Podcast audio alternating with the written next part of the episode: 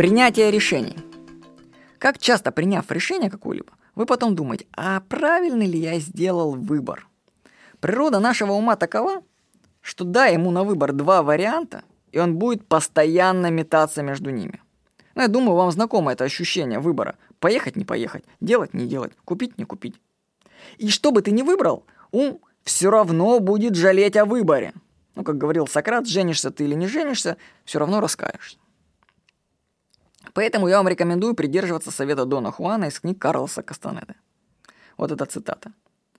Воин сомневается и размышляет до того, как принимает решение. Но когда оно принято, он действует, не отвлекаясь на сомнения, опасения, размышления.